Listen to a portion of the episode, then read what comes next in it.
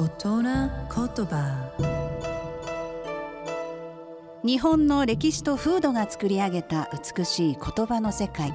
その一言に豊かな情緒を感じその一言で自然や人の世を表現。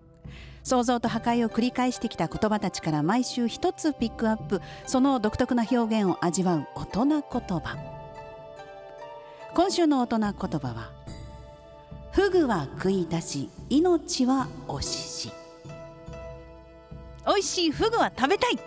だけど毒に当たるのが恐ろしい。いい話なんだけど危険を考えるとなかなか実行できない。そんな意味のことわざです、まあ、ある行動に危険が伴っているのを恐れてたやすく踏み切れないことってありますよね。